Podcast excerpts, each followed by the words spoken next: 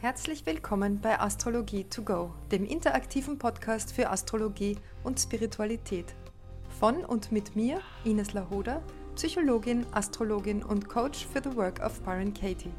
Schön, dass du dabei bist. Gute neue Erkenntnisse und viel Spaß bei der heutigen Folge. Ja, und heute möchte ich gerne ein Horoskop deuten also eine kleine Demo veranstalten, wie ich an die Horoskopdeutung herangehe, weil ich weiß, dass es für viele kompliziert ist, sich aus diesen einzelnen Bausteinen ein Gesamtbild herauszuarbeiten. Und ähm, ich möchte es anhand eines Horoskops machen, das ich hier auf dem Bildschirm teile. Also wenn du jetzt hier im Podcast nur hörst, ähm, auf einer Podcast-Plattform, Spotify oder so, dann dann lade ich dich ein, in die Facebook-Gruppe zu kommen und dir dieses Bild anzusehen. Ich poste das also in die Facebook-Gruppe. Ähm, den Link findest du dann in der Beschreibung. Und ich werde jetzt diesen Bildschirm hier teilen für die, die das auf YouTube anschauen. Und da kannst du das dann nachvollziehen, wie ich das mache. Weil ich einfach schon oft gehört habe, dass Menschen sich sehr schwer tun mit der Zusammenschau. Also ich teile jetzt mal da den Bildschirm. Und es ist das Horoskop von einem Prominenten, ein sehr prominenter Mensch, den wahrscheinlich jeder kennt, geboren Anfang des letzten Jahrhunderts. Und ich habe äh, bewusst jetzt nicht dazu geschrieben, wer das ist, denn wir wollen das jetzt erstmal so deuten, als wäre das jemand, der zu uns kommt in die Beratung und der hier sein Horoskop vorgelesen haben möchte. Und ich möchte dir jetzt drei Einstiegspunkte in die Hand geben, mit denen du dich durch dieses Horoskop bewegen kannst. Das erste, was ich mir immer anschaue, ist, gibt es eine Häufung, gibt es eine Planetenhäufung. Hier sehen wir, er hat vier Planeten im siebten Haus davon zwei im Stier und zwei im Zwilling. Das ist schon einmal eine starke Bezogenheit aufs Gegenüber. Das kann man gleich mal festhalten, dass es also für ihn sehr wichtig ist, gesehen zu werden, in die Begegnung zu gehen und dass er sich auch sehr stark durch die Augen der anderen sieht. Das ist das mal das Erste, was auffällt.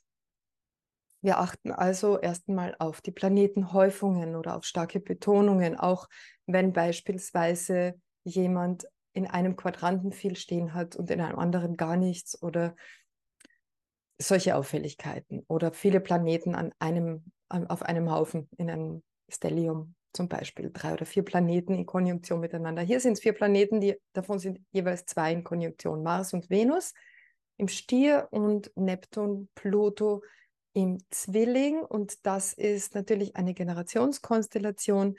Das haben alle in diesem Jahrgang oder in ein, ein bis drei Jahren, wo der Pluto mit dem Neptun in Konjunktion war. Dann schauen wir als nächstes auf die Sonne. Die Sonne steht hier im sechsten Haus im Witter. Da können wir schon mal sehen, das ist jemand, der die Arbeit, das sechste Haus, den Arbeitsplatz sehr wichtig nimmt und sich da als Pionier betätigt unter Umständen, beziehungsweise sehr kraftvoll durchsetzen möchte, vorangeht. Hier hat er auch seinen Glückspunkt stehen. Über den Glückspunkt habe ich noch nie was erzählt. Der Glückspunkt ist also ein sensitiver Punkt, ein errechneter Punkt. Das ist kein Planet, der anzeigt, wo am meisten, naja, Glück, in dem Sinn Zufriedenheit erreicht werden kann. Und das erreicht er über die Durchsetzung am Arbeitsplatz.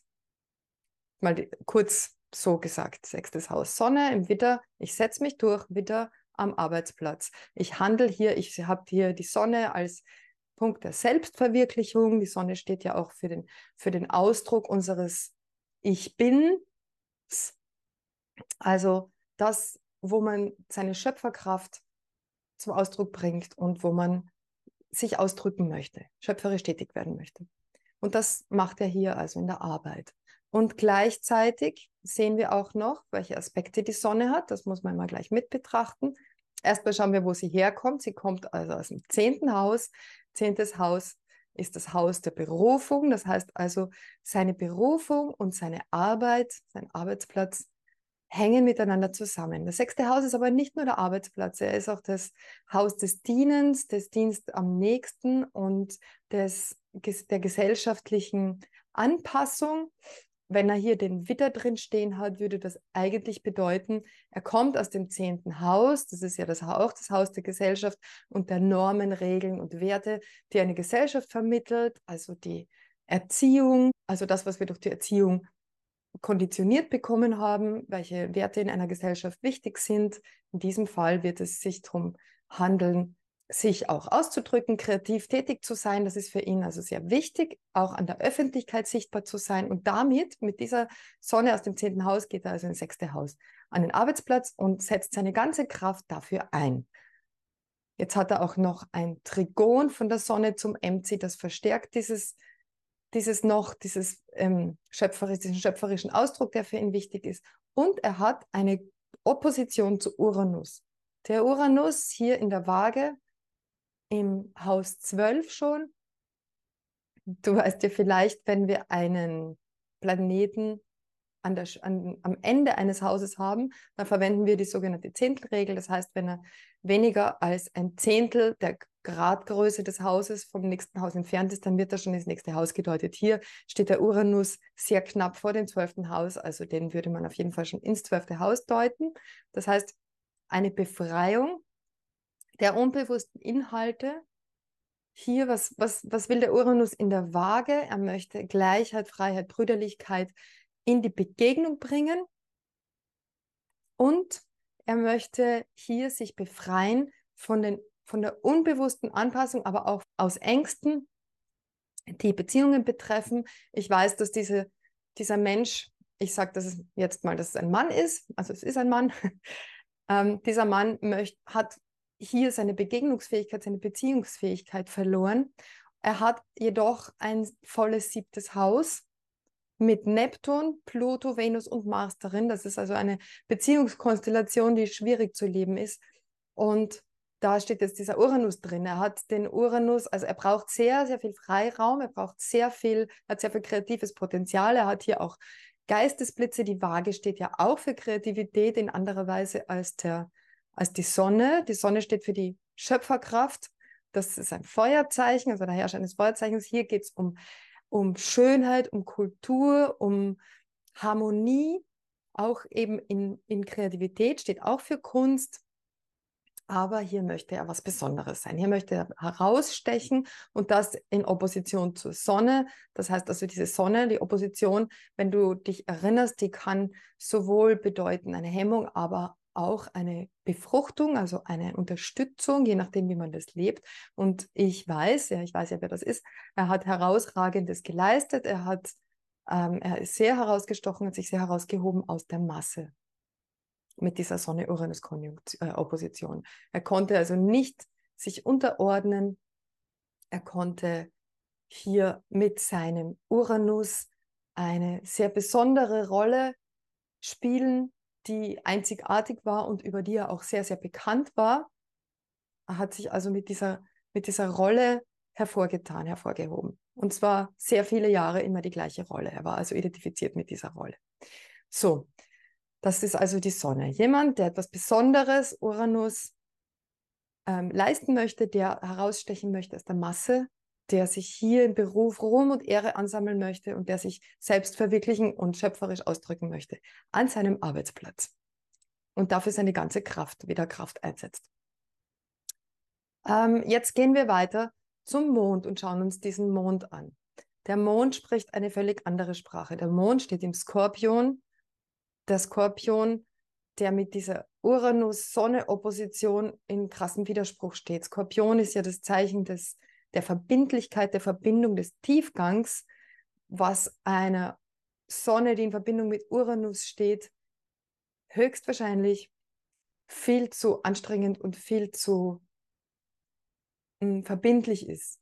Sonne Uranus braucht immer was Neues, immer was, ähm, ein Abenteuer, immer neue Inszenierungen, immer neue Abwechslungen, neue Projekte. Der Mond im Skorpion, der möchte sich gefühlsmäßig sehr stark einlassen. Er möchte sich gefühlsmäßig binden. Er möchte ja fast einen Pakt abschließen. Und er hat nicht nur diesen Mond hier im Skorpion stehen, sondern der Skorpion ist auch noch in Konjunktion mit seinem Aszendenten, Skorpion-Aszendenten. Das ist also eine völlig andere Anlage. Und hier kommen wir zur ersten Schwierigkeit der Deutung. Denn wenn du siehst, dass zwei so unterschiedliche Konstellationen vorhanden sind, eine Wittersonne in Opposition zu Uranus und dann ein Skorpionmond in Konjunktion zum Aszendenten. Und hier, wenn du weiterschaust, der Mond hat auch noch ein Quadrat zu Saturn. Das heißt, hier sind sehr starke emotionale Einschränkungen vorhanden. Dann weißt du, das männliche, die männliche Kraft und die weibliche Kraft sprechen völlig verschiedene Sprachen. Die männliche Kraft ist die, die nach außen geht, in diesem Fall mit, mit Witterkraft in Opposition zu Uranus, verbunden mit Uranus, also mit einem sehr starken Willen, mit einem sehr starken Drang, nach außen zu treten, sich darzustellen.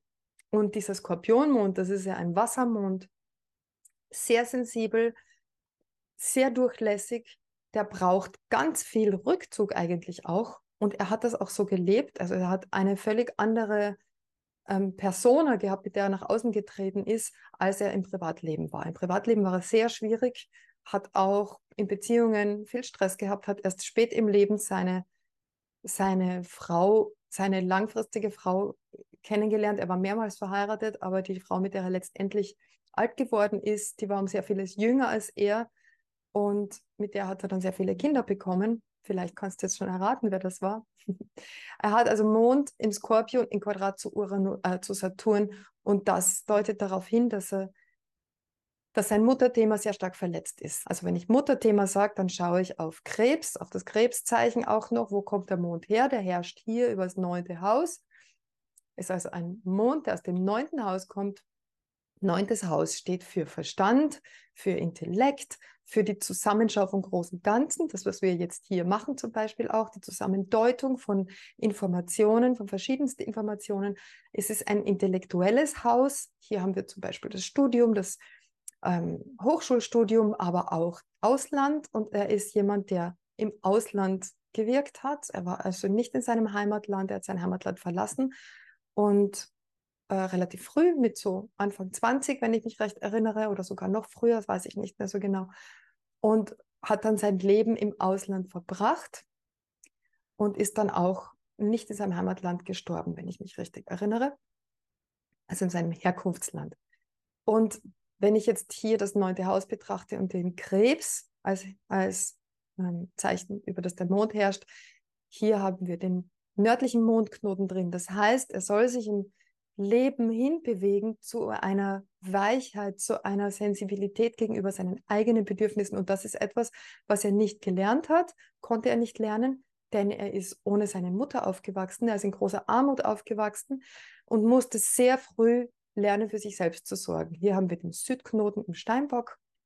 Das weist also darauf hin, dass das jemand ist, der ganz früh viel Verantwortung für sich selbst übernehmen musste und nicht versorgt wurde. Ja, der Nordknoten im Krebs äh, heißt also, dass die Mutter nicht so zur Verfügung war, wie er das gebraucht hätte. So, und mit diesem Ballast im Rucksack geht er jetzt in den Skorpion, der Mond, und ist in Konjunktion mit dem Aszendenten. Das heißt, er wird jetzt höchstwahrscheinlich, wenn wir so eine starke Spaltung haben zwischen dem männlichen und dem weiblichen, dieser sehr kompetenten, gut aspektierten Sonne und diesen Mond, der ganz wenig Unterstützung bekommen hat, diese emotionale Seite von ihm, dann ist es sehr wahrscheinlich, dass er diese beiden Anlagen aufspaltet, dass er sich also mit der männlichen Seite als Mann überhaupt identifiziert und diese weibliche, sehr sensible, aber auch halb verhungerte Seite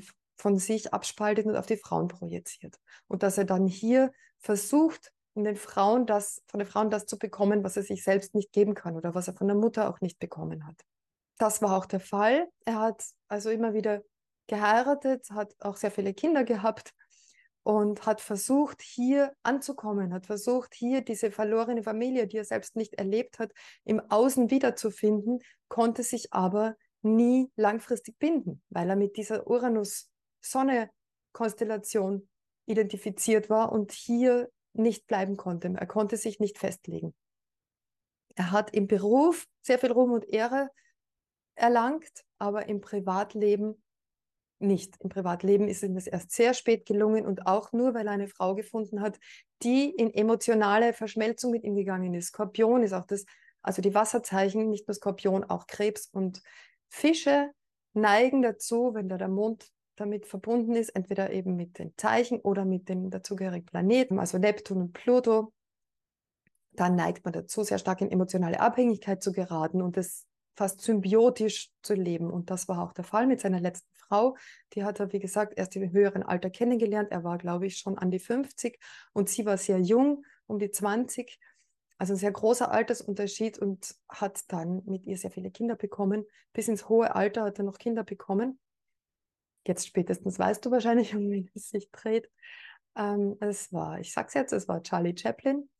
Und hat da mit ihr eine sehr starke symbiotische Beziehung geführt. Und das war auch dann so, wenn wir ihr Horoskop betrachten, was wir jetzt nicht machen, aber da finden wir den Gegenpart dazu. Und bei ihr war es so, als er gestorben ist, er war ja sehr viel älter als sie, ist natürlich viel früher gestorben und sie ist in den Alkoholismus abgeglitten und konnte diesen Verlust nicht verkraften. Was ein, ein Hinweis darauf ist, dass sie ihre Sonne abgegeben hat. Also er hat quasi die verstärkte Sonnen Power bekommen. Das passiert übrigens sehr häufig bei Frauen und bei so symbiotischen Beziehungen, dass die ein Schattendasein fristen, dass sie nur die Mondseite leben und die Sonnenseite nicht. Und wenn dann der Mann stirbt, wenn der die Sonnenseite sehr stark gelebt hat, was er gemacht hat mit seiner Berühmtheit und seinem Ausdruck und seinem Tramp, den er ja gelebt hat, also diese uranische Seite, der Clown, das Lustige, aber gleichzeitig auch das Tragische in dieser Figur, ähm, wenn, wenn der wegbricht, dann muss sie selber ihre Sonnenseite leben und die hat sie nicht gelebt, ihr langes, also ihr ganzes Leben. Sie hat ihn sehr jung kennengelernt und hat das dann abgegeben und ist dann an, diesem, an dieser Last quasi zugrunde gegangen. Sie konnte das nicht verkraften, dass jetzt diese Sonnenprojektion weggefallen ist. Wir sind jetzt also noch mit dem Mond beschäftigt und der Aszendent ist, ähm, den haben wir noch nicht besprochen, das ist also das dritte Element, das ich mir anschaue, wenn ich ein Horoskop deute.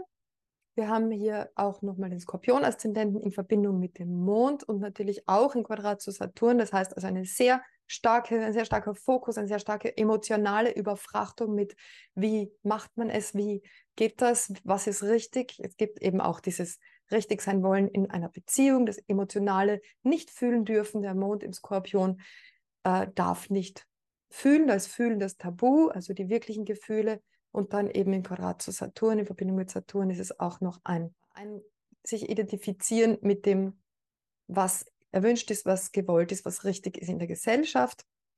Und er hat also hier, wie gesagt, diese sehr schwierige Beziehungskonstellation und den Aszendenten im Skorpion. Daher war er ein sehr starker, von seinen eigenen Vorstellungen getriebener Mensch.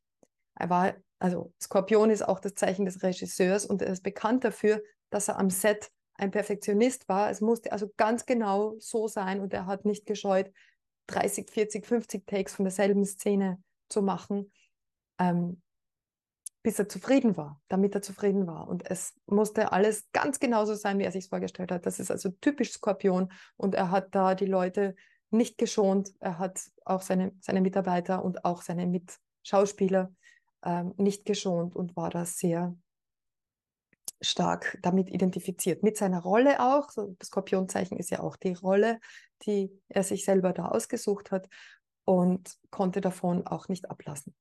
Also ein starker Perfektionismus, der sich dann natürlich auch widerspiegelt, wenn wir jetzt schauen, wo der Herrscher hingeht, des Aszendenten ins siebte Haus, wobei das müsste man jetzt ausrechnen, das wäre vielleicht schon fast ins achte Haus zu deuten, was dann noch eine Verstärkung ist, Pluto in acht, aber auch wenn er im siebten Haus noch steht, hier in Konjunktion mit Neptun, das ist also die Verschmelzung Neptun mit der Rolle.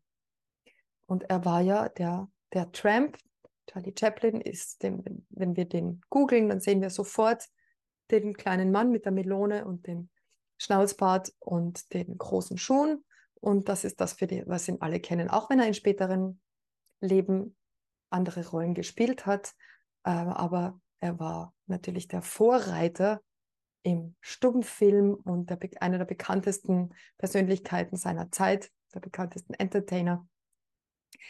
Wenn das dich mehr interessiert, lies seine Biografie, die ist hochinteressant und kann man anhand des Horoskops natürlich sehr gut nachvollziehen, wie es zu diesen ganzen Sachen gekommen ist. Er war dann eine Zeit lang im Exil, er war, ich meine, in Frankreich oder in der Schweiz, weiß ich jetzt nicht mehr ganz genau, es ist schon Jahre her, dass ich das gelesen habe und ich habe es jetzt eben nicht nochmal recherchiert. Aber diese Auseinandersetzung mit dem Heimatland, die, die Nichtverwurzelung im Heimatland, die sieht man eben auch an diesem Nordknoten im Krebs. So, das Wichtigste für mich ist jetzt, also wir haben die Sonne behandelt, wir haben den Mond behandelt und die Mondknotenachse. Das sind drei wichtige Einstiegspunkte und du kannst das wirklich als roten Faden nehmen in einem Horoskop, dich anhand dessen so entlang zu hangeln. Und in dem Fall ist es so wichtig, Bescheid zu wissen über Hemmung und Kompensation. Denn wenn er die Sonne kompensiert lebt, ist es klar, dass er dem Mond in der Hemmung lebt. Sonne und Mond sind ja Gegenpole, das männliche, das weibliche. Und wenn ich den einen kompensiert lebe, kann ich den anderen nicht auch kompensiert leben. Und dass wir natürlich davon ausgehen können, dass jemand diese Planeten nicht sofort in der erlösten Form zur Verfügung hat, müssen wir also zuerst mal schauen, wo kommt er her, womit wird er sich erstmal identifizieren, vermutlich mit der Sonne, weil die für einen Mann leichter zu leben ist und weil die auch viel besser konstelliert ist hier. Und er wird nicht den Mond leben, der so unangenehm zu fühlen ist mit all dieser nicht vorhandenen Mutter, mit, der, mit, dem, mit dem Verlassen der Heimat, mit, dem, ja, mit der Projektion auf die Frauen, die in der damaligen Zeit natürlich noch viel, viel häufiger war, weil die, die, die Rollen ja noch viel traditioneller aufgeteilt waren als heute. Gut, ich hoffe, ich konnte dir ein bisschen was jetzt mitgeben, wie man so ein Horoskop deutet. Und ich hoffe, es hat dir ja gefallen. Wenn du, wie gesagt, ähm, das Horoskop sehen möchtest, dann kannst du das Bild davon in der Facebook-Gruppe dir ansehen oder auf YouTube, da, gibt, da lade ich das hoch, da gibt es dieses Video äh, zu sehen, ähm, wo ich auch die entsprechenden Konstellationen mit der Maus hier anzeige. Ähm, ja, wenn es dich interessiert, eine Deutungsgruppe zu machen, es gibt einen Deutungskurs Anfang also Ende Oktober, Anfang November. Es beginnt am 30. Oktober, geht fünf Abende, jeweils zwei Stunden und wir machen lauter Horoskopdeutungen. Du kannst mir also zuschauen, wie ich Horoskop deute. Ich bin überzeugt davon, dass es sehr wichtig ist und dass man am meisten lernt, wenn man jemanden zusieht, wie er deutet, so wie ich dir das jetzt hier kurz vorgemacht habe. Im Deutungskurs gehen wir viel tiefer rein. Natürlich, da haben wir ja viel mehr Zeit als diese oberflächlichen drei Punkte, die ich jetzt da so schnell gedeutet habe. Sei bitte nicht verzweifelt, wenn dir das jetzt zu schnell vorgekommen ist. Im Deutungskurs machen wir das viel langsamer, viel intensiver, viel genauer für, für jeden Punkt. Und ich erkläre auch nochmal ganz genau Hemmung, Kompensation und erlöste Form. Also, wenn dich das jetzt hier inspiriert hat, dann komm gern zum Deutungskurs, melde dich an. Mehr Infos kriegst du auf meiner Homepage. Es fängt jetzt auch der fortgeschrittenen Kurs an morgen also für ganz kurz und schnell entschlossene, es sind noch Plätze frei. Morgen geht es um die Sonne, es geht also um unsere Ausdruckskraft, um unsere Schöpferkraft, das männliche Prinzip in uns. Ähm, genau, auch dazu gibt es mehr Infos und die Anmeldung auf meiner Homepage www.ineslahoda.com. Wenn du gern eine Horoskopdeutung möchtest, dann kannst du dich sehr gern anmelden. Melde dich einfach an bei termine.ineslahoda.com. Du kannst dir hier gerne einen Termin buchen. Und ja, komm in die Facebook-Gruppe, da gibt es immer Austauschmöglichkeiten, Fragen zu stellen, Fragen auch, die ich im Podcast beantworten kann. Das kannst du mir auch privat schicken, dann kann ich das anonym vorlesen und deine Frage im Podcast kurz beantworten. Aber wenn du es ausführlich möchtest, dann buch dir gerne einen Termin bei mir. So, ja, jetzt sage ich vielen Dank, schön, dass du wieder dabei warst. Alles Liebe und bis zum nächsten Mal.